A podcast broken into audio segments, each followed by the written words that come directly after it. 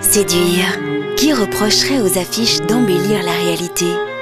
Au XIXe siècle, de nombreuses affiches sont imprimées pour développer le tourisme, activité économique majeure pour notre pays.